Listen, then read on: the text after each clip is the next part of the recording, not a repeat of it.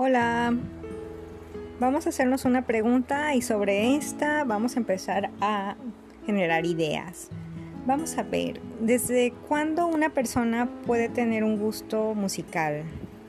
¿Cómo sabemos que una persona tiene un corazón melómano? Pues yo que atiendo niños y niñas les puedo decir que muchos lo saben muy pronto. Muchos pueden descubrir que su cuerpo es un instrumento o que su voz es un instrumento. Otros, por ejemplo, pueden sentir una fascinación por algún instrumento en especial, por un tambor, por cómo suena, por la guitarra, por una flauta, un clarinete o instrumentos incluso más grandes. Yo, por ejemplo, toco la guitarra.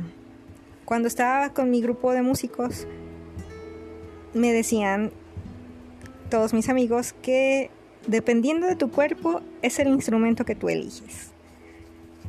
Y bueno, yo podía haber incluso escogido alguno más pequeño, ya sea un clarinete, un violín, pero yo sentía una fascinación por abrazar la guitarra y sentir cómo vibra cuando tú estás cerca de ella cómo genera música y cómo todas esas notas que tú vas moviendo con tus manos van formando armonía hasta que sale toda una armonía larga que se llama canción.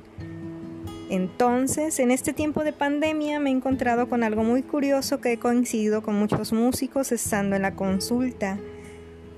Por muchas razones, porque son muy sensibles y se han deprimido, porque eran sus trabajos y no han podido trabajar ya que no se reúne gente.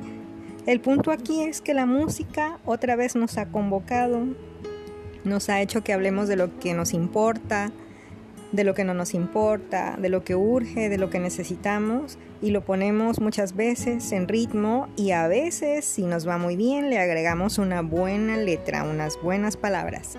Entonces todo esto, todo esto es arte.